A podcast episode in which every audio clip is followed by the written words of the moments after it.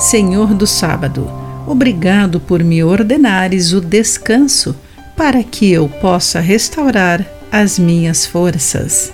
Olá, querido amigo do Pão Diário, muito bem-vindo à nossa mensagem do dia. Hoje eu vou ler o texto de Sheridan Weiss com o título Sem Fôlego. Certa loja tem um grande botão verde e, se nenhum assistente estiver presente, você aperta o botão que inicia um temporizador. Se você não for atendido em um minuto, terá desconto na compra. Gostamos de ser o cliente nesse cenário, mas a demanda por serviço rápido muitas vezes tem preço alto. Muitos dentre nós nos sentimos apressados. Trabalhamos longas horas, verificamos e-mails várias vezes ao dia. Sentimos-nos pressionados a cumprir prazos cada vez mais apertados.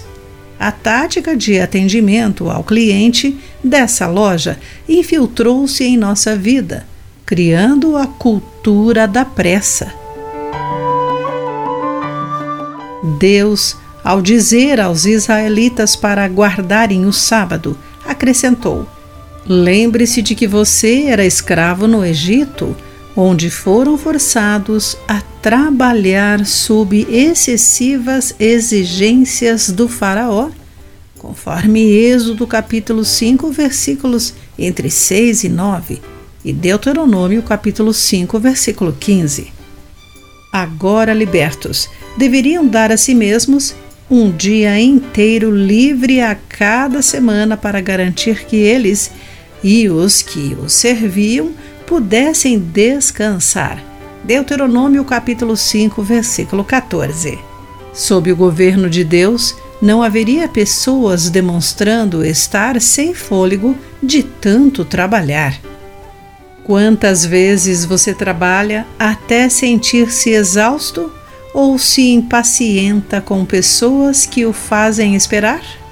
Vamos dar descanso uns aos outros. A cultura do imediatismo é obra do Faraó, não de Deus.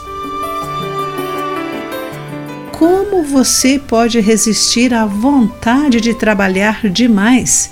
De que maneira você pode demonstrar calma para as pessoas que o mantêm à espera de algo? Pense nisso. Aqui foi Clarice Fogaça com a mensagem do dia.